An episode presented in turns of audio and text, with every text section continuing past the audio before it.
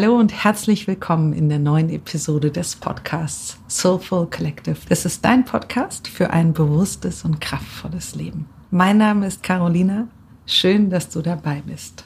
Eines der Dinge, die ich im Podcast besonders gerne mache, ist es euch zu Hause Menschen oder Methoden vorzustellen, die mich inspiriert haben oder mich sogar auf meinem Weg nachhaltig begleitet, ja, oder beeinflusst haben. Umso mehr freue ich mich, heute zwei ganz wundervolle Gäste hier im Soulful Collective dabei zu haben. Mit ihnen möchte ich über Atem und dass Atem auch eigentlich eine ganz besondere Wunderwaffe ist, sprechen und wie uns das beim Überwinden der Herausforderungen im Leben wahnsinnig helfen kann. Herzlich willkommen, Herr Vitja und Klaus Ulbricht. Hallo. Schön, hallo. Schön, dass ihr da seid. Bevor wir ins Thema richtig tief einsteigen, würde ich euch bitten, mir ein bisschen was über euch zu erzählen. Wo kommt ihr her? Wie seid ihr dazu gekommen, das zu machen, was ihr gerade macht? Und was genau macht ihr mit dem Atem?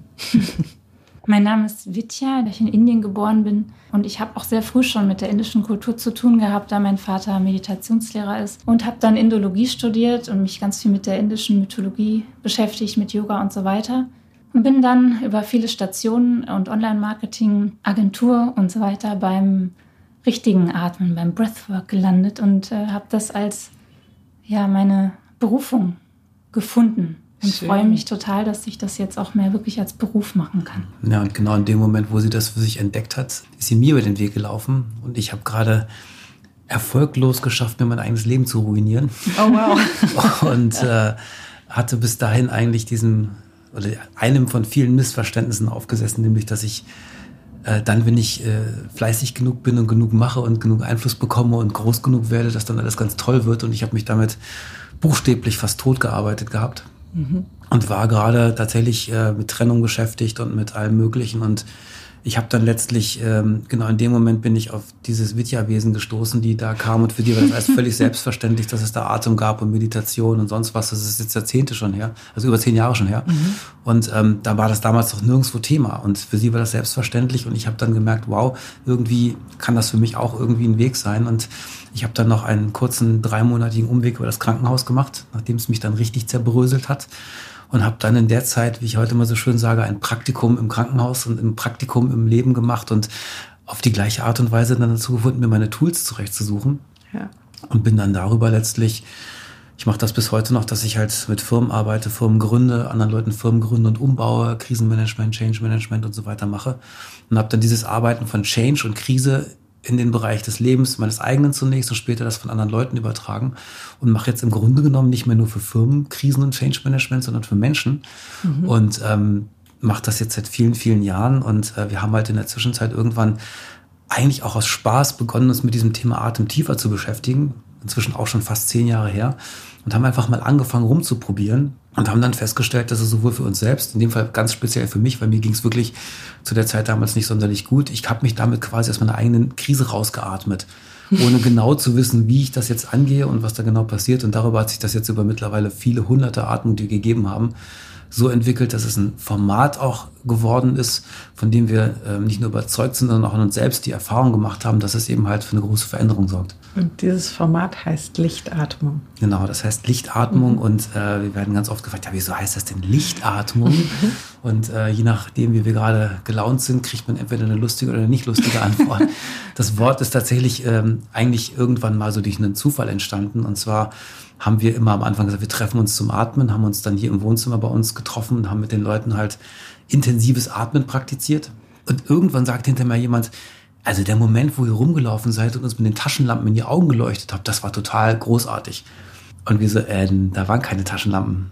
Oh, und wow. ab dem Moment war klar, okay, äh, die Leute haben in bestimmten Momenten dieses sogenannten transzendenten Zustandes oder ähm, wie man den auch jetzt nennen mag, haben die eine Wahrnehmung oder neben mir in anderen Wahrnehmungen auch eine Wahrnehmung von ganz starkem Licht. Und mhm. ähm, wir suchen das ja alle, glaube ich, anscheinend, so dieses wieder zurück zum Licht zu werden. Materie ist Licht auf halber Geschwindigkeit. Licht ist quasi wieder die Auflösung von Materie, die, die hochbeschleunigte Materie. Und äh, dachten wir halt, naja, warum dann nicht Lichtatmung? Und so kam das mit der Lichtatmung zustande. Licht steht auch für Erkenntnis für mich, also für mhm. das, was die Leute erfahren, wenn sie aus neuen Perspektiven sich ihr Leben anschauen und einfach mit ganz neuen ganz neuem Wissen aus der Atmung rausgehen. Wissen über sich selbst. Ist ganz spannend für mich, die Geschichte von euch einzeln mhm. ähm, und dann zusammen auch einmal so wahrzunehmen, dann zu gucken, okay, wie war denn mein Weg? Und der war nämlich genauso wie deiner, Klaus, dass ich so ein bisschen in Stücke zerhackt war, ja, mhm. ob der Pace, der Geschwindigkeit, in der ich stattgefunden habe und gemerkt habe, ich bin nicht glücklich, ist alles ganz toll im Außen und so, aber brauche ich nicht. brauche mhm. was anderes. Ich sage immer, das ist wie so ein Karabiner, wo, mit dem man in seine Mitte so einmal einklickt. So, ja. Und das hat mir gefehlt. Und in diesem Zuge bin ich dann zu euch gestolpert. Und jetzt hast du Lichtatmung als eure Methode einmal angesprochen. Aber wie genau funktioniert das? Also was genau ist Lichtatmung und warum ist der Atem auch so wichtig? Naja, also ich glaube, allem voran muss man, glaube ich, mal sagen, uns war es wichtig, dass wir was bauen oder beibehalten, was tatsächlich so einfach wie möglich ist. Das soll nichts Religionsgleiches werden, wo man in irgendeine Weltraumsitzposition oder komische Körperhaltung oder sich gegenseitig zu beweisen, wer jetzt da stiller sitzen kann oder meditativer aussehen kann. Darum ging es uns nicht. Gesagt, ihr müsst wirklich, wirklich nur atmen. Mhm. Und das haben uns die Leute am Anfang nicht geglaubt. Wir haben gesagt, es geht wirklich ganz ernst. Nur darum, dass ihr atmet. Mehr müsst ihr gar nicht tun. Und ähm, diese Settings sind sehr ähnlich im Grunde genommen haben wir uns, ähm, als wir damals damit begonnen haben, diese Atmung zu geben, einfach mal alles besorgt, was man so rund um das Atmen so als Konzepte kannte. Das gab das holotrope Atmen von Groff, mhm. es gab den verbundenen Atmen von Dahlke, es gibt mhm. die Quantum Light Breath von Giro Cabal und diverse, vielleicht auch ein bisschen weniger bekannte Praktiken, aber alle, alle machen exakt das Gleiche, nämlich sie bauen einen Raum für eine, zwei Personen oder eine Gruppe, mhm. ähm, geben eine musikalische Dramaturgie, diese musikalische Dramaturgie ist halt eben dann das entsprechende Gusto des jeweiligen ähm, Givers dieser jeweiligen Session. Zum Beispiel hat äh, Stanislav Crawford den Tev Sparks, das ist sein Obermusikchef. Also mhm. als wir damals bei denen in San Francisco waren und uns das angeguckt haben, haben wir mit denen viel gesprochen über die Frage, wie halt eben, welche Wirkung die Musik hat, welchen, welche Rolle auch die Musik übernimmt. Ihr habt Groff und seine Frau besucht. Ja, ja. So. Also wir waren damals in San Francisco und haben ähm, ganz bewusst, die, die kannten uns interessanterweise auch, sie hatten von uns oh, gehört. Wow und wurden auch angesprochen, weil man mitbekam, dass es im Vergleich zum holotropen Atmen eben halt äh, eine ganz andere Welle bedeutet, dass wir machen. Das heißt, diese Idee, mit großen Gruppen zu atmen, also wir haben hier teilweise Atmung bis zu 200, 250 Leuten gemacht, das ist dann bis nach San Francisco geschwappt und die sagten dann eben halt, ja, was passiert denn da bei euch? Und wir sagten, naja, im Vergleich zu dem hier haben wir weniger so ein therapeutisches Setting, wir haben mehr so, ein, so eine Gruppe, die miteinander eigentlich ein großes Gruppenerlebnis macht. Das ist so eine Herde, die verbunden ist, also unsichtbar mhm. verbunden ja. ist tatsächlich. Also es ist im Grunde genommen, was passiert ist tatsächlich, dass die durch diese Atemsession, die wie gesagt von 60 bis vielleicht 120 Minuten dauern kann, durch diese musikalische Dramaturgie, die kommen am Anfang zusammen, keiner kennt keinen, alle sind erst so ein bisschen, hm, was mache ich eigentlich gerade? Und ähm, dann bekommen die relativ schnell durch dieses Atmen äh, eine Verbindung. Da können wir gleich noch mal ein bisschen tiefer darauf eingehen, was da genau passiert. Aber äh, am Ende hat jeder den Impuls, und das ist im Prinzip tatsächlich jedes Mal so, sich mitzuteilen. Und diese Idee, sich mitzuteilen und festzustellen, dass man eben halt die Dinge zwar immer selbst machen muss, aber nicht alleine, ist für viele Leute ein Grund, sich eben halt in so eine Atemsituation zu setzen, als in eine Einzelsitzung oder in ein therapeutisches Setting mit einem, mit einem Therapeuten. Wenn du aber sagst mitteilen, was genau meinst du damit? wir machen in diesen Prozessen, in denen wir uns äh, befinden, wenn wir Sachen auflösen, machen wir bestimmte Erfahrungen oder bekommen bestimmte Bilder oder bestimmte Fragen und bestimmte mhm. Eingebung, Impulse und so weiter. Und in der Regel ähm, sind die auch ein bisschen abstrakt oder um nicht zu sagen merkwürdig. Und äh, meistens hat man dafür keine Empfänger. Man hat kaum Gesprächspartner, die man mitteilen mhm. kann, dass man gerade das Gefühl hat, man ist seinem Urgroßvater begegnet, der einem mitgeteilt hat, das. Ähm, da gibt's in der Regel keine Abnehmer für. Und in solchen Gruppen, wenn dann irgendwie auf einmal 30 Leute so eine Erfahrung gleichzeitig gemacht haben und alle haben irgendetwas gesehen, was ihnen emotional eine ganz starke, einen ganz starken Impuls gegeben hat, was aber aus Bildern kommt, die vielleicht ungewöhnlich sind, dann traut man sich das eher mitzuteilen, wenn dann sagt, ja, erstaunlich, was habe ich auch gesehen. Teilweise haben die sogar sehr ähnliche Erfahrungen, was sehr schön ist. Lass uns mal kurz einen Schritt zurückgehen. Also, jetzt wird mit dem Atem gearbeitet, weil der einen Zugang zu einer anderen Bewusstseinsebene ermöglicht. Das ist den meisten eigentlich nicht so bekannt. Also es ist nicht nur ein existenzielles Tool, was wir brauchen, um den Organismus aufrechtzuerhalten. Du hast es, oder ihr beide habt das, glaube ich, mal gesagt, naja, wir können relativ lange ohne Essen und Trinken auskommen. Wenn aber Atmen nicht mehr möglich ist, dann haben wir innerhalb von ganz kurzer Zeit ein existenzielles Problem. Und ich saß da und dachte, ja, stimmt, ist mir auch klar, aber das war so das kleine Tor, durch das ich ging und merkte, okay, krass, dahinter verbirgt sich mhm. etwas, da war ich noch nicht vorher. Das heißt, man setzt sich gemeinsam hin in der Lichtatmung mhm. und nutzt dieses Vehikel des Atems, um eben auf eine andere Bewusstseinsebene zu kommen, beziehungsweise sich mit Sachen auseinanderzusetzen, die tiefer in uns verankert mhm. sind. Muster oder. Ja. Mhm. Naja, ich glaube, also erstmal so grundsätzlich nochmal, weil wir beim Setting gerade waren, was wir immer empfehlen, ist, möglichst wenig Plan mitzubringen. Mhm. Ja, das Einzige, was man wirklich wissen sollte, ist, sich einlassen zu können und einfach zu atmen. Wir mhm. haben die Erfahrung gemacht, dass diejenigen, die kommen und sagen, oh, ich habe mir heute Abend vorgenommen, folgende Themen zu lösen, ähm, die haben in der Regel andere Erfahrungen, als sie denken, mhm. weil wir wissen inzwischen, dass weil man das ja alles selber macht, kriegt man als nächstes immer das nächste Thema. Und vielleicht liegt vor dem, was ich da für mich gerade klären möchte, ein anderes Thema noch, mhm. was mein Ego aber anders sieht. Und deswegen meine ich halt, ich müsste mich jetzt mit B beschäftigen, aber A ist erstmal dran. Ja. So, und wenn ich mich also einlasse, und das gilt nicht nur fürs Atmen, sondern fürs ganze Leben, dann kommt das nächste. Und das hilft mir, Stufe für Stufe zu gehen. Und das ist, glaube ich, eine wichtige Sache, die die Leute lernen auch in der Atmung. Mhm. Mitzugehen mit dem Flow des Lebens. Genau. Ja. Und der Atem selbst als Werkzeug, ähm, ich glaube, wir, wir haben keinen stärkeren Vitalimpuls, den wir uns selbst geben können, als dass ich mir selber sage, ich atme. Also wenn ich sage, ich atme, dann bin ich am Leben. Und das ist eine, fast wie ein Mantra, kann man das fast eigentlich sehen, dass wenn ich mir bewusst mache, dass ich gerade atme, dann schicke ich so viel Lebenskraft und so viel Vitalenergie in mein ganzes System rein, dass es mir schwer fällt, in Mustern hängen zu bleiben, die destruktiv sind. Das ist kaum noch möglich. Toll gesagt, ja. ja. Muster, die gegen einen selbst gehen auch. Also ja. ich finde das so schön. Eine Teilnehmerin hat das mal gesagt. Ich glaube, ich bin mir zum ersten Mal richtig selbst begegnet. Mhm. Und zwar frei von all dem, was man da so an Gepäck immer dabei hat, an Traumata, Stress, was nicht alles, Krankheiten. Einfach mal wirklich sein reines Selbst zu sehen. Und das, ähm, ja, das kann spirituell sein, das kann aber auch einfach ganz mhm. praktisch sein. Oh, das bin ich. Ganz mhm. weit und groß. Das ist eine Erfahrung, die wahnsinnig wichtig also in, auf meinem Weg war und auch wenn ich mir mein Umfeld angucke, mhm. wenn dieses Erleben einmal stattgefunden hat. Mhm. Also wer bin ich ohne meine Geschichte? in meinem mhm. Kern, mhm. in meiner Reinheit, mhm. in meinem, ja, ich sage jetzt mal in meinen Worten, in meinem Seelenauftrag. Mhm. Ja. Das ist ähm, also ganz schön überwältigend und ja, es ist so ein Heureka-Moment, ja. Mhm. mhm. Und es macht auch Mut, seinen Weg wirklich zu gehen. Also Absolut. Also der zu sein, der man ist oder der zu werden, der man ist. Ja. Mhm. Ich glaube, in vielen ähm, in vielen Situationen ist es wichtig, dass man erstmal wieder ein Gefühl dafür bekommt, dass man die Dinge selber machen kann. Also man gerät ja, wenn man gerade in so Krisensituationen reinkommt, in so ein Gefühl von so einer Abhängigkeit. Mhm. Und das ist auch in der Tat so, weil Unbewusstsein äh, nötigt mein Umfeld ja, mich zu behandeln. Also wenn ich mhm. mir der mhm. Dinge nicht bewusst bin, dann, dann müssen die anderen sich halt kümmern. Und erst wenn dann wieder Bewusstsein einsetzt, und wir nennen das dann immer den therapiefähigen Zustand, dann kann ich wieder anfangen, Selbstverantwortung zu übernehmen. Reflexion. Die Reflexionsfähigkeit mhm. wieder mhm. zu erlangen heißt, ich brauche niemanden mehr, der sich um mich kümmert. Mhm. Und äh, in der Lichtatmung, wir haben einige Leute da sitzen, die sagen wir mal, sich aus wirklich tiefen Krisen rausgeatmet haben. Mhm. Die haben sich quasi durch ihre, ähm, auf, auf Basis dieses äh, Gefühls wieder jetzt selbst ermächtigt zu sein, gesund und später heil geatmet. Ja, das heißt also erstmal ihre Funktionalität wiedergefunden, ihre Wahrnehmungsfähigkeit in allen Bereichen, um dann halt ihr Potenzial zu heben. Weil das eine baut aufs andere auf.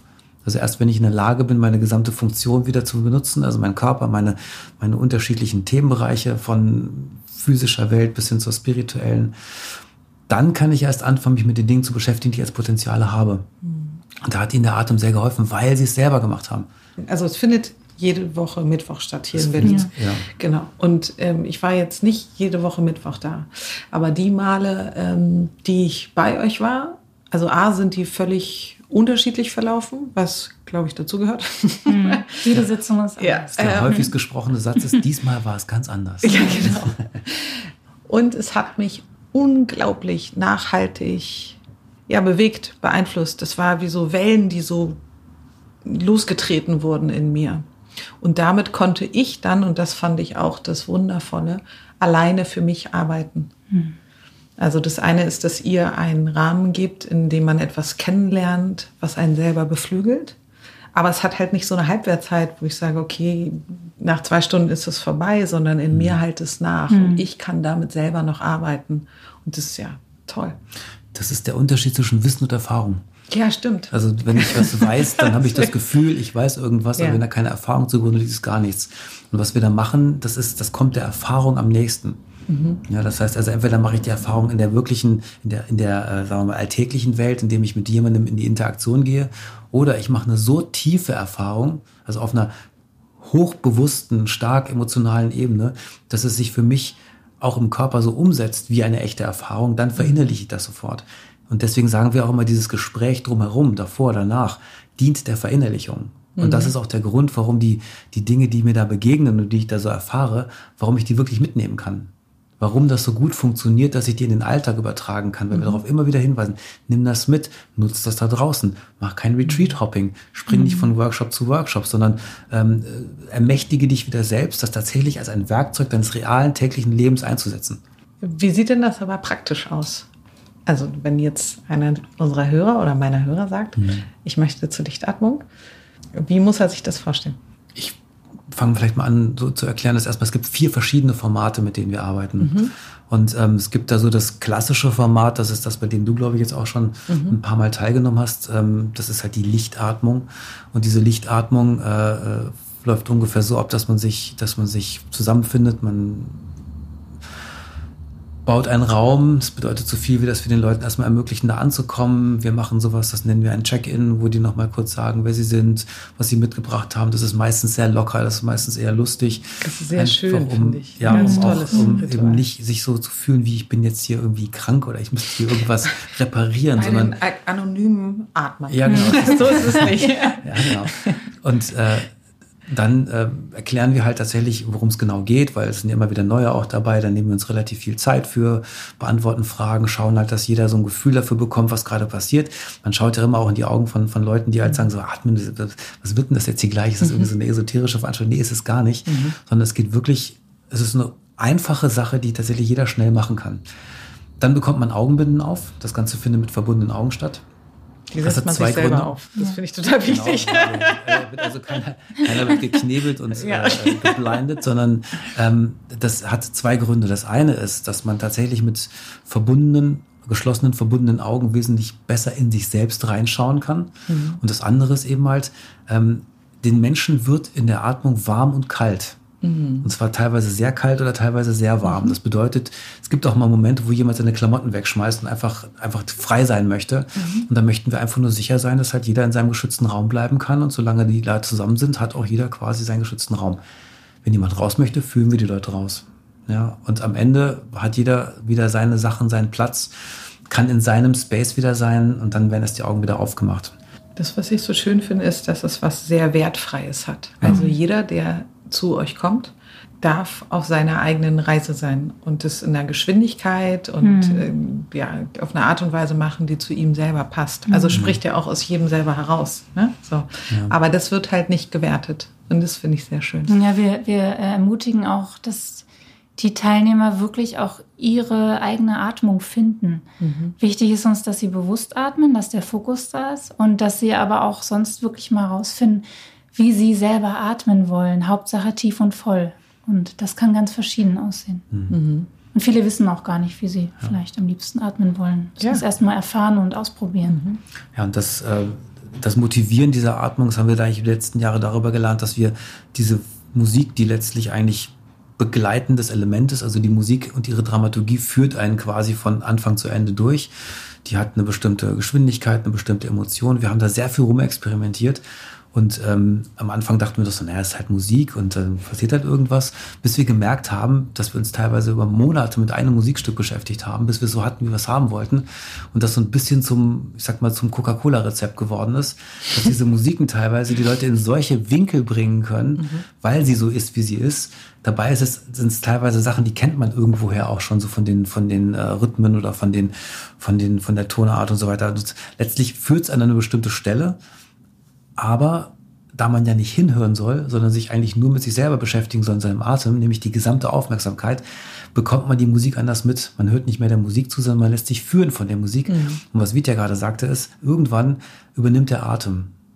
Dann beginnt der Atem eine eigene Geschwindigkeit zu entwickeln. Wir raten zwar so der Musikgeschwindigkeit beim Atmen auch zu folgen, dann gibt es dann auch Passagen, die richtig schnell sind, um mal so sich quasi auch dann so wie Fitnessstudio so durchzuatmen. Und dann wird es wieder langsamer und leiser und dann schwebt es tatsächlich auch. Das ist wie so ein, äh, du hast so ein schönes Bild dafür. Ja, Segeln nenne ich das. Es gibt so eine Phase in der Atmung, wo man einfach ähm, schweben kann oder segeln kann. Das heißt, man ist äh, auf so einem Plateau und äh, entweder ist man dann sehr stark bei sich selbst. Die Atmung ist in dem Moment auch sehr ruhig, manchmal mhm. auch fast gar nicht mehr da, wie so ein Vogel, der einfach auf dem Wind segelt. Und ähm, das ist ein sehr schöner Zustand, den viele gar nicht so kennen und wenn sie ihn aber dann erfahren, sehr genießen können. Mhm. Ja. Sehr heilsam. Und was die Leute halt wissen, ist, dass wir nicht nur da sitzen und zugucken, was die machen, sondern dass wir uns in der gesamten Session über ein, anderthalb, zwei Stunden mit jedem Einzelnen beschäftigen. Da wird zwar niemand berührt, körperlich, aber wir wissen genau, wie es ihm geht. Wir können genau beurteilen, ob derjenige relativ drin ist oder nicht, ob wir dem auf energetischer Ebene durch Energiearbeit, aber aus der Distanz helfen können, ähm, bestimmte Dinge gerade loszulassen. Das ist also wirklich eine konkrete energetische Arbeit, die stattfindet. Und dadurch wissen die auch, sie können sich jetzt wirklich fallen lassen, weil wir sind wirklich da. Wir sind eine Gruppe von drei, vier, manchmal mehr Leuten, die halt diese Gruppe begleitet, die rumgeht, die auch schaut, wie es den Leuten geht, äh, die im Zweifel jemanden auf die Toilette führen, die im Zweifel auch mal ein Taschentuch reichen, aber die im Grunde genommen vor allen Dingen da sind. Und dieses Gefühl stellt sich halt sehr schnell ein und deswegen lassen die relativ schnell los und lassen dann einfach zu, ähm, wirklich in diese tiefen Prozesse reinzugehen und wir lassen sie auch da drin. Da wird niemand gedrückt oder geschüttelt oder bewegt oder irgendwas mit ihm veranstaltet. Der soll das ganz allein rausfinden. Und das hat unserer Erfahrung nach den allerstärksten Effekt mal nicht behandelt zu werden, sondern mal für einen Moment wirklich aus der eigenen Kraft, aus dem eigenen Vermögen heraus wirken zu können durch eine ganz einfache Sache. Du hast vorhin so ein schönes Bild genannt, das möchte ich nochmal aufgreifen. Du hast gesagt, eigentlich ist es wie im Leben, während so einer Atmung die Aufgaben, die da rauskommen, die Themen, dass man die selber nicht sich über den Kopf aussuchen kann, sondern das kommt es wird einem präsentiert. Es wird einem präsentiert, ja. Und was mir das auch mitgegeben hat, ist nämlich genau das. Also ein Vertrauen in den Weg zu fassen. Ja. Mhm. Und hätte mir jemand gesagt, ja, dann geht's jetzt mal so zum Atmen, kriegst du so eine Maske auf und danach fügen sich die Puzzleteile deines Lebens so zusammen hätte ich gesagt, du spinnst ja. Mhm. Und das tatsächlich war, aber das kam bei euch raus und ich war mhm. für die nächsten zwei Wochen so intensiv, ich sag mal, weggeschallert und das jetzt nicht irgendwie, ich war nicht in einem Bewusstseinszustand, der hier ist, sondern die Dinge machten plötzlich Sinn, warum sie an bestimmten Ecken nicht funktionierten. Mhm. Oder es war klar, wo ich falsch gelaufen bin äh, auf meinem Weg kann für andere ganz anders sich gestalten. Und das versuche ich einmal mitzugeben, mhm. dass es nicht nur der Atem ist, sondern das, was da hinterherkommt. Mhm. Du ahnst es nicht. Mhm. Ja, das ist halt, das ist die Erfahrung, wenn man mal sein gesamtes System wirklich in Ruhe seinen Job machen lässt mhm. und nicht dauernd dazwischen quasselt und mhm. meint, man wüsste es besser. Ja, das, das Ego. Das ja. Ego hat eine unglaublich heilsame Wirkung, sobald es als das bewusste Ego ist. Wir haben mhm. zwei. Wir haben das bewusste und das unbewusste Ego. Das Unbewusste ist immer dabei, zu schützen, zu kritisieren, ist besser zu wissen, sich nach vorne zu drängen, la la la la la la. Der Ort, wo die Verletzungen eigentlich so gestored sind. Ja. Das ist für mich. Kann, kann durchaus auch sein, aber auch mhm. das ist auch im bewussten Ego. Da sind auch die Verletzungen gestored, aber eben halt nicht mehr als bewertend, sondern mhm. als Erfahrung. Genau. Das heißt quasi, der, der, die transformierte Verletzung landet im bewussten Ego. Und dieses bewusste Ego hat eben halt ein Bewusstsein für alle Körper und lässt halt passieren. Mhm. Das heißt, wenn ich in der Lichtatmung bin und ich bin dabei, mich wirklich nur auf meinen Atem zu fokussieren, dann kann der Rest meines Systems endlich mal in Ruhe seinen Job machen. Mhm. Und mit diesem Bild äh, kann ich, glaube ich, eigentlich am besten darstellen, was da wirklich passiert. Ich, ich binde mein, mein kognitives, mein, mein, mein, mein, mein Denkfeld binde ich an eine einzige kleine Sache. Das kennen wir von der Meditation, wenn wir eine Mantra-Meditation machen. Da habe ich dann mein Mantra, meine Aufmerksamkeit geht komplett dahin und parallel passiert irgendetwas. Hier ist es eben halt so, hier hat das äh, Atmen oder der Atem an sich hat die Aufgabe des Mantras. Das heißt, alles, was ich mache, ist, egal was passiert, egal was im Raum passiert, was um mich rum passiert, ist alles nicht wichtig. Die Musik ist nicht wichtig, was der Typ da vorne quatscht, ist nicht wichtig, was da für Musik läuft, ist nicht wichtig. Wichtig ist gerade nur, dass ich mit meiner Aufmerksamkeit beim Atmen bin. Und das sagt meinem restlichen System, fangt an, macht mal. Und dann gibt dir dein Unterbewusstsein genau die Informationen. Da kommen dann die Dinge dran, die wirklich dran sind. Und nicht die, von denen du denkst, Ausrufezeichen, oder dein Ego meint, Ausrufezeichen, die wären jetzt dran, sondern es kommt dann das nächste. Mhm. Und wir funktionieren halt eben dann besser, wenn wir das nächste annehmen können und dann Stück für Stück uns mitnehmen lassen von dem eigenen System. Und das ermöglicht halt der Raum, der sich dir da durchs Atmen eröffnet, neben all dem, was der Atem an sich noch dann macht, wenn er so stark ist.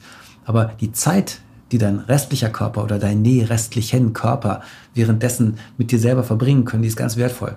Also wir haben zwei Elemente. Wir haben den konkreten Effekt, den das Atmen, das volle und tiefe Atmen mit sich bringt. Und wir haben zum anderen Raum und buchstäblich Luft für den Rest deines Körpers, der endlich mal in Ruhe seinen Job machen kann.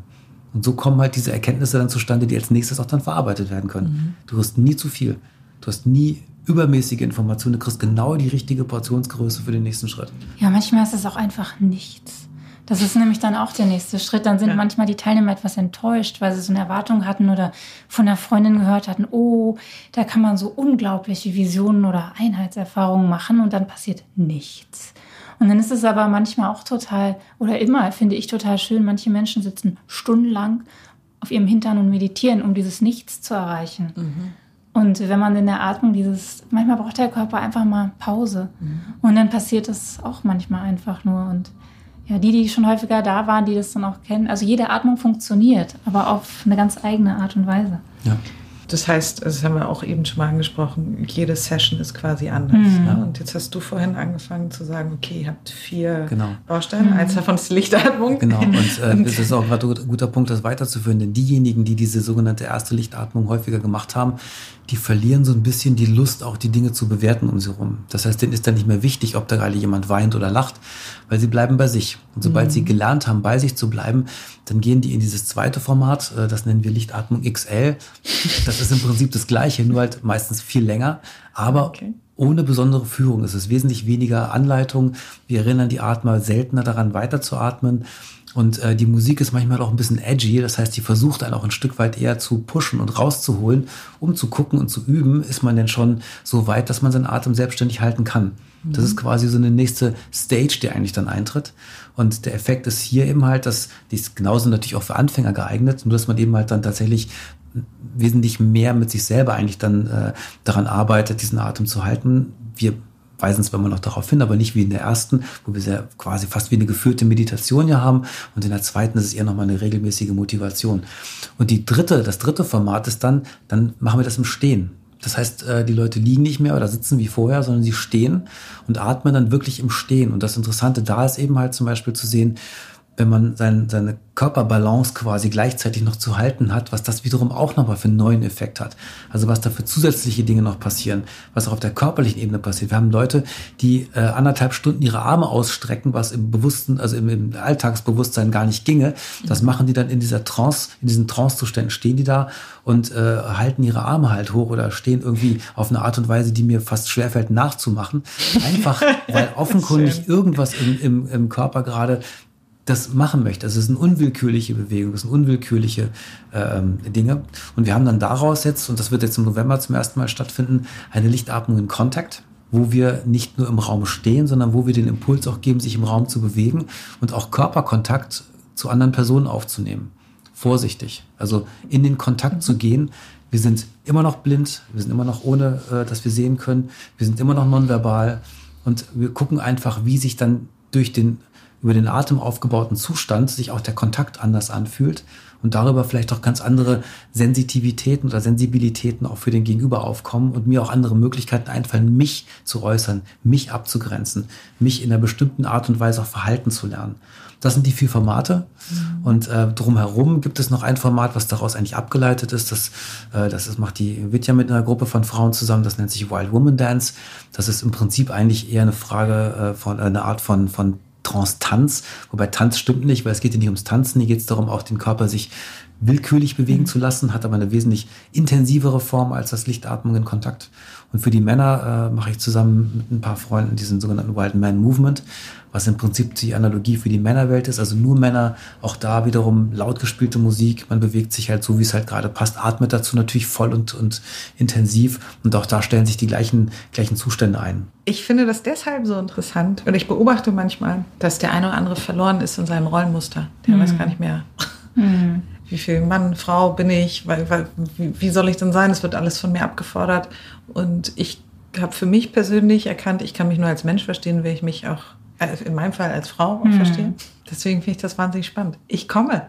Das ist auch so, kann ich nur eine Teilnehmerin auch mal zitieren, die gesagt hat, die war, weiß ich gar nicht, so Mitte 30, wie eben auch mit dem sich selbst Ich habe mich zum ersten Mal als Frau wahrgenommen, weil mhm. allein das manchmal Zusammensein mit dem, mit anderen weiblichen Wesen einen da sehr stark äh, wieder in seine eigene Weiblichkeit führen kann. Und das ist total schön. Mhm. Ja, ja, auch so mhm. als Frau, die, wenn man vielleicht karriereorientiert mhm, ist, ja, was ja. erreichen möchte oder äh, sagen wir mal auch einfach erschaffen möchte, dass man bestimmten Parametern gesellschaftlich ausgesetzt sind, die mittlerweile tradiert sind und dann eben so ein bisschen rausrutscht aus dem, was man vielleicht eigentlich zu sich so als Frau mhm. fühlt. Und dann muss, weiß man nicht, wo, wo gehöre ich jetzt hin? Wie mache ich das? Jetzt muss ich Tag im Job sein und mhm. irgendwie mit den Alpha-Tieren am Tisch sitzen. Er findet eine Verhärtung statt und eigentlich will ich das nicht. Und ah, bei Männern genauso. Ja, dann nehmen sich die Männer und Frauen eigentlich nichts. Ich glaube, äh, das, was, was so äh, eines der größten Missverständnisse für mich war äh, in den letzten Jahren, dass die Frauenbewegung immer dachte, sie müssten die besseren Männer sein. Danke. Und äh, ich habe immer so ein bisschen Angst, das auszusprechen, weil dann habe ich in der Regel sofort jemanden im Nacken sitzen, der mir ja. dann antifeministische äh, Tendenzen vorwirft, aber ganz im Gegenteil. Ich würde mich so freuen, wenn die Frauen wieder Frauen sein könnten und die Männer wieder Männer sein könnten und sie nicht gegenseitig dieses Rollentauschspiel dauernd machen müssten, in dem Glauben, dass jeweils andere wäre das jeweils richtigere oder bessere. Danke. Und mhm. das, das tut so weh, das auch zu sehen. Es tut auch so weh zu sehen, wie sich da Menschen bei allem Respekt wirklich verblöden, auch sich in diesen Sackgassen zu verlaufen und sich gegenseitig das Leben schwer zu machen, anstatt zu sagen, warte mal, was war nochmal mein Plan? Und der innere eigene Plan, und das ist eben so individuell. Und da ja. geht es auch gar nicht mal um die Schablone Mann-Frau oder ja. so, sondern wirklich zu gucken, was ist denn mein ja, und auch in der eigenen. Kraft zu sein, wirklich in der eigenen Kraft zu sein. Und eine Frau ist halt in einer anderen Kraft als ein Mann. Zum Glück. So, ja, zum also, Glück, das, genau. Das, das ist ja positiv. ja. Nur wir, wir müssen da wieder hinfinden. Ja. ja. schön. Und da hilft einem ein ganz wichtiges Werkzeug, und das ist der gesunde Menschenverstand. Mhm. Und ähm, der hilft mir nämlich tatsächlich rauszukriegen, äh, wer ich bin. Und äh, wir singen oft am Schluss von diesen größeren Workshops singen wir ein Lied und es endet mit den Worten, werde wie ich bin. Und wieder zu werden, wie ich bin, heißt ja, dass man ein Stück weit auch eine Sache tut, die eklatant wichtig ist, nämlich zu verlernen. Wir haben gelernt zu lernen, aber wir haben nicht gelernt zu verlernen. Und in mhm. der Lichtatmung passiert halt eben was, dass man merkt, was es zu verlernen gilt. Und dass man dann auch bestimmte Werkzeuge findet, wie man Dinge, die man verinnerlicht oder die man in irgendeiner Art und Weise verfestigt hat, auch wieder loswerden kann. Mhm. Das ist, das ist tatsächlich ähm, in den Zuständen, in die man da reinkommt, wesentlich einfacher, als wenn einem das jemand erklärt, weil man hat es ja verinnerlicht schon. Verlernen ist eine ganz wesentliche, eine ganz wesentliche Funktion, die eigentlich viel mehr beigebracht werden müsste. Für wen ist denn das eigentlich alles? Welche Menschen kommen zu euch? Bunt gemischt. Es ist eigentlich wirklich für jeden, jeder Mann, jeder Frau geeignet. Und das, wir merken das auch, früher waren das eher so, ja, also ein bisschen esoterisch oder so, aber das ist es halt gar nicht. Das mhm so sind wir nicht. Und, äh, und das, was wir da machen, ist einfach auch eine Technik, die wirklich für jeden ist. Und es gibt so schöne Momente, wo manchmal jemand mitgebracht wird, der dann damit nichts zu tun hat. Da, der vorher dann auch gesagt, bei mir funktioniert das alles nicht, das Meditieren und sowas. Das ist Quatsch, glaube ich nicht dran, funktioniert nicht. Setzt sich hin und macht das ganz sportlich, dann atmet einfach dieser Teilnehmer. Und hinterher hat er eine Erfahrung und die ist dann nicht mehr wegzumachen. Ihm ist quasi ein Licht aufgegangen über sich selbst buchstäblich. Und das ist, das finde ich immer so schön. Äh, also es kann wirklich, ob man daran glaubt äh, oder nicht, äh, oder an irgendwas glaubt oder nichts. Das ist einfach eine Methode, die funktioniert. Die macht was. Ja, weil man muss nichts glauben, sondern man begegnet sich ja selbst. Und ich mhm. meine, was ist denn das, was wir eigentlich hier vorhaben? Ich meine, die spirituelle Erfahrung, und das ist für viele ist diese Lichtatmung tatsächlich die erste spirituelle Erfahrung des Lebens, also richtige spirituelle Erfahrung. Aber es ist ja auch nur wieder ein Teil. Mhm. Ja, der Rest muss ja auch da sein. Und rauskommt irgendwann, und das ist das, was die meisten dann relativ schnell merken, dass es um sie selbst geht. Mhm. Dass sie sich selbst finden, sich selber begegnen. Und äh, wir haben immer wieder Leute, die dann sagen, ich mache das jetzt mal die nächsten Wochen. Die kommen dann wirklich jede Woche mhm. und sagen dann nach sechs, acht Wochen, ich weiß gar nicht, wie ich das ausgehalten habe, vor so zu sein. Ich habe jetzt auf einmal verstanden, wie ich da, wie ich eigentlich bin und wieso hat mir das keiner gesagt? Und das hat wahrscheinlich haben dir das ganz viele gesagt. Äh, vor allem hat dein Körper dir das gesagt, mhm. aber du hattest einfach noch ein anderes äh, Modell im Kopf und andere, andere Glaubenssätze vor allen Dingen. Und ähm, du wirst dich jetzt auf deine Art und Weise dahin atmen, buchstäblich. Mhm. Zum Spirituellen möchte ich ja noch was sagen, weil Also viele haben ja was, woran sie glauben oder so ein größeres Weltbild. Aber manchmal ist es auch einfach das, dass man sich ja zum einen selbst kennenlernt und dann noch ein etwas größeres Ganzes, was so um einen herum ist. Vielleicht auch einfach die Natur, die Umwelt, ähm, wie auch immer man das benennen mag. Und das ist für viele auch total schön zu sehen und zu spüren, auch die Gemeinschaft der anderen zu spüren. Dass man merkt, man ist in Verbindung mit viel mehr als nur sich selbst. Man ist hier nicht allein unterwegs, sondern da gibt es noch was. Ja, man kann das auch zu dem Zeitpunkt, wo man bereit dafür ist, mhm. eben ja. annehmen oder mhm. sich ja. dem zuwenden. Ja, man muss auch aufpassen, diese ganze, das ganze Feld von, von moderner Esoterik und Spiritualität ist ja voll besetzt mit dem üblichen Buzzword Bullshit Bingo, was man so spielt. Und wenn wir Gemeinschaft sagen, dann äh, meinen wir damit natürlich, dass die Leute sich da verbinden, aber wir können es auch belegen. Wir sehen in den Atemsitzungen, dass im Raum Leute, die sie vorher nicht kannten, ohne dass sie sehen können, gleiche Dinge tun. Die bewegen sich auf einmal beide gleich. Man kann es richtig beobachten. Dann macht mhm. er den rechten Arm hoch, macht er auch den rechten Arm hoch. Dann macht er wieder runter, macht er den auch runter. Dann dreht er sich nach links, dann dreht er sich auch nach links. Also man kann denen wirklich zugucken, wie die offenkundig gerade auf irgendeine Weise, wie auch immer das dann passiert, eine Verbindung eingehen und sich in irgendeiner Art und Weise connected haben und spiegeln. Schön. Und das ist äh, für uns auch ein Phänomen, was wir viel beobachtet haben und auch ein bisschen jetzt äh, researched haben, mal zu gucken, woran das denn liegen kann und was in dieser Verbindung passiert. Ich will jetzt hier nicht zu tief einsteigen, da gibt es äh, einiges, was wir auch in dieser Gruppe, wir haben eine, wir sind ja eine Gruppe von Leuten, um uns herum gibt es eine Gruppe von inzwischen knapp 20 äh, Supportern, Ärzten, äh, Psychologen, äh, die halt mitarbeiten, die dabei sind, die das unterstützen, die uns helfen, quasi auch in dem Format zu arbeiten, die uns quasi bei jeden Veranstaltung auch begleiten. Mit denen reden wir darüber und entwickeln das weiter. Das ist also kein One-Shot, so nach dem Motto, hey, wir haben eine tolle Idee, peng, hier ist es, sondern ähm, wir basteln und verändern und optimieren das permanent. Ja messen äh, Sauerstoff, messen dieses, messen jenes und gucken einfach mal, was da wirklich passiert. Wir haben mit einer Studie angefangen, wo wir auf Basis von, von äh, Pulsoximetermessung, äh, Sauerstoffgehalt im Blut im Verhältnis zu tralala halt einfach Dinge rausgefunden haben, in welchen Phasen der Atmung welche Prozesse einsetzen und wie wir auch steuern können, durch welche Musikpassagen wir in welche bestimmten Räume reinkommen können, etc. etc. Es hat was, was ähm, bekommt latent etwas Wissenschaftlicheres, was nicht einfach nur so eine Idee ist von mal gucken, was passiert, wenn wir Leuten sagen, atme doch mal ein bisschen. ja. also, ich kann tatsächlich alles das, was ihr so sagt, bestätigen.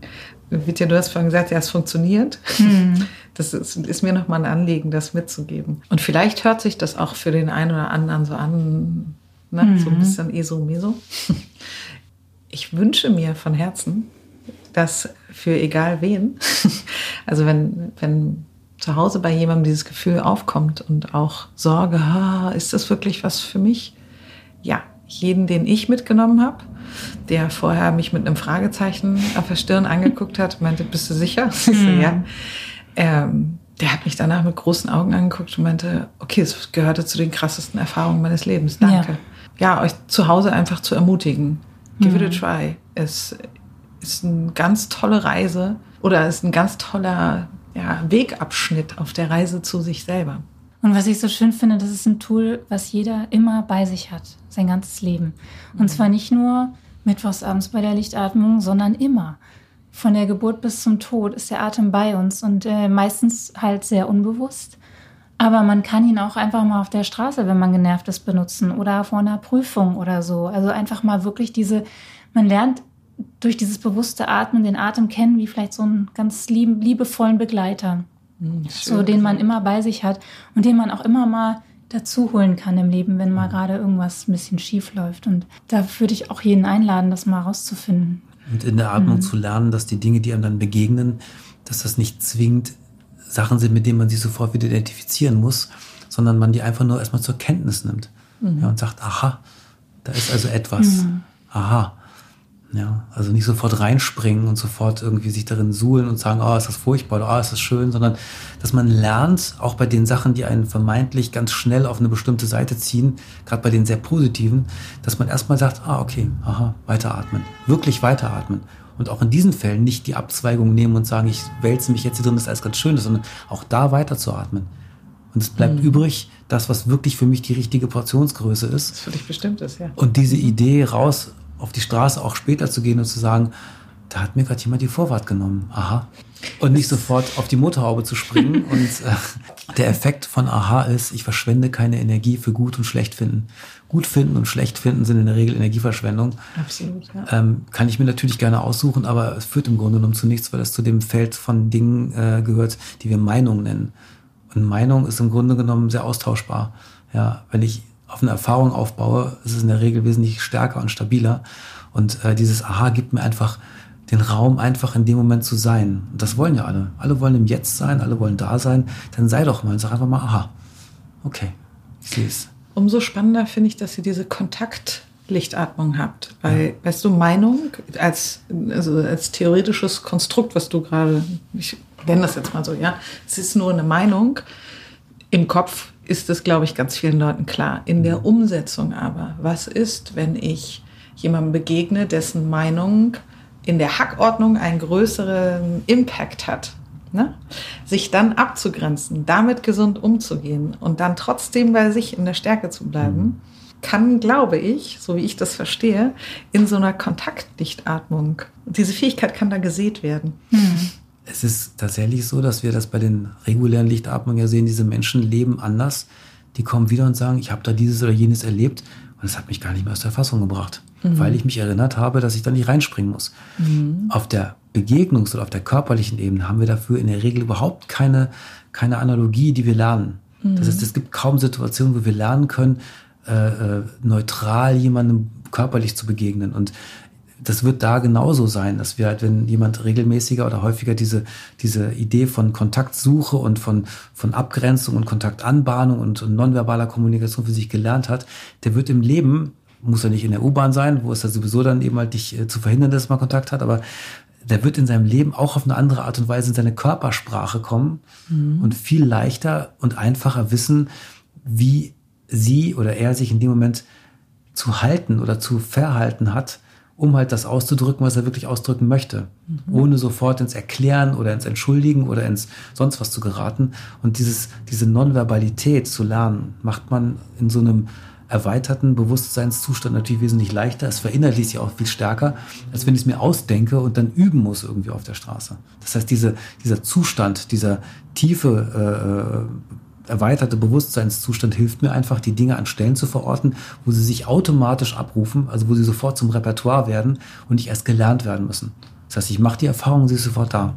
Das ist der Vorteil. Du überschreibst das Tape was wir quasi in uns haben, so ein bisschen neu? Das ist das Verlernen. Also das Tape überschreiben geht für mich analog mit Verlernen, wobei ich glaube, man, man könnte es, wenn man es ein bisschen, äh, ich weiß jetzt kein, kein elaboriertes Bild dafür, aber man überschreibt nicht alles. Es ist ein selektives Überschreiben, mhm. weil man bestimmte Dinge, die zu einem gehören, die bleiben da, die lassen sich nicht überschreiben.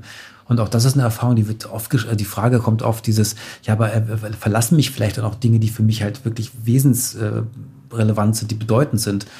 Und da kann ich nur sagen, nein, das passiert nicht, weil die Dinge, die zu dir gehören, die gehören halt zu dir, die bleiben halt auch bei dir. Mhm. Aber das ganze Zeug, was halt keine, keine ähm, Haftung hat oder was, was nur eine Anhaftung ist, was aber keine, keinen wirklichen Halt zu dir bedeutet, das verschwindet auf ganz eigene Art und Weise. Das verlässt dich dann einfach. Kannst du zuschauen. Und das mhm. Zuschauen hilft eben halt, dass es dann gehen kann. Also man beobachtet, wie das von alleine geht. Ich muss es nicht wegscheuchen. Ich habe eigentlich schon all das gehört und gefühlt, was ich Hören und Fühlen mir gewünscht, also was ich mir gewünscht habe. Hm. Gibt es noch etwas, was ihr mitgeben wollt? Mir fällt eine Sache ein, auch wieder, da zitiere ich einen Teilnehmer, der war zum ersten Mal da und relativ junger Mann, der dann nach der Atmung sagte, ganz erstaunt, warum wissen die Menschen das denn nicht, ja. dass der Atem sowas kann, wie du so schön gesagt hast, die Wunderwaffe. Mhm. Und das ist was, was ich halt auch, das ist so ein bisschen mein Antrieb auch. Ähm, ich möchte wirklich jeden ermutigen, diese Wunderwaffe kennenzulernen. Mhm. Denn die ist umsonst. Die hat man immer bei sich. Na klar, wenn man irgendwo Toll. hingeht, zahlt man was, aber die hat man an sich, die ist, hat man. Und mhm. die kann man nutzen. Alles, was es braucht, ist ein bisschen Mut. Ein bisschen Mut und äh, eine Motivation, an den Weg zu glauben oder auf den Weg sich begeben zu wollen, der einem vielleicht hilft, was zu machen, was so einfach ist, wie man sich es kaum vorstellen kann, aber dafür so viel Nachhaltiges in einem produziert, wie man vielleicht noch nicht erlebt hat. Ich kann, wie gesagt, jeden zu Hause nur einladen, eben diesen Mut zu fassen. Es lohnt sich sehr. Es ist die Möglichkeit, sich selber zu überraschen und ja, ein Stück weiter zu sich zu kommen. Ich danke euch für dieses ganz wundervolle Gespräch. Ähm, Gerne. Ich danke auch. Nehme ganz viel mit. Ja, danke für eure Offenheit und dass ihr dieses Tool in die Welt tragt.